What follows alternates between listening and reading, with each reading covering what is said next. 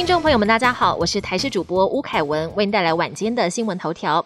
国内今天新增二十八例本土确诊病例，主要集中在双北，只是眼看最近的确诊数始终徘徊在二三十例，降不下来。民众想问，全台好久不见的嘉玲，还有可能会再回来吗？对此，指挥官陈时中喊话，要大家不用这么悲观，一起努力。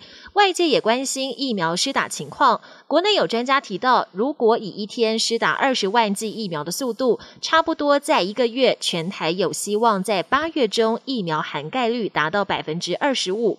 对此，陈时中信誓旦旦的说，要达到百分之二十五的目标，应该不需要等到八月中那么久。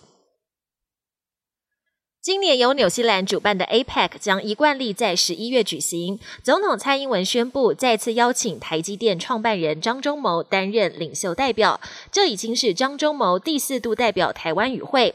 蔡总统在致辞中特别希望张忠谋能在七月十六号加开的非正式领袖闭门会议中，替我国表达两项主张，包括取得疫苗公平性以及面对疫后时代携手合作。张忠谋接下任命也。表示他和总统有高度共识。本土疫情重创劳动市场，不仅失业率飙升，现在连月收入都减少。主计总处公布五月份受雇员工人数比四月减少五点二万人，经常性薪资平均四万两千八百六十三元，月减百分之零点七五，双双创下历年同期最大减幅。内需型服务业影响最大。接下来，为解封之后，店家陆续恢复营业，加上纾困方案，还有社会新鲜人求职。渴望改善劳动市场。国际焦点：日本内阁会议十三号公布二零二一年防卫白皮书，首度明白指出台湾情绪稳定对日本安全保障跟国际社会稳定至关重要，同时也首度将台湾自中国的章节抽离，放进新增的美中关系章节独立介绍。不但将台湾与中国脱钩，也充分展现日本政府对台湾的友善与尊重。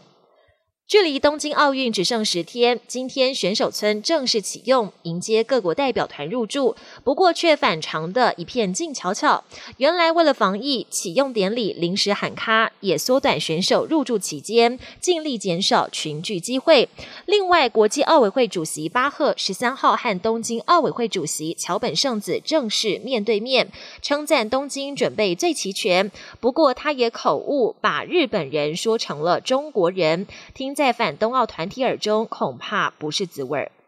新加坡五月爆发新一波疫情，至今已将单日确诊人数控制在一二十人以下。十二号再度放松部分的防疫措施，譬如将室内用餐人数从一桌两人放宽到五人，健身房最多容纳五十人。目前新加坡接种完两剂疫苗的人口在四成左右，目标是七月底达到五成。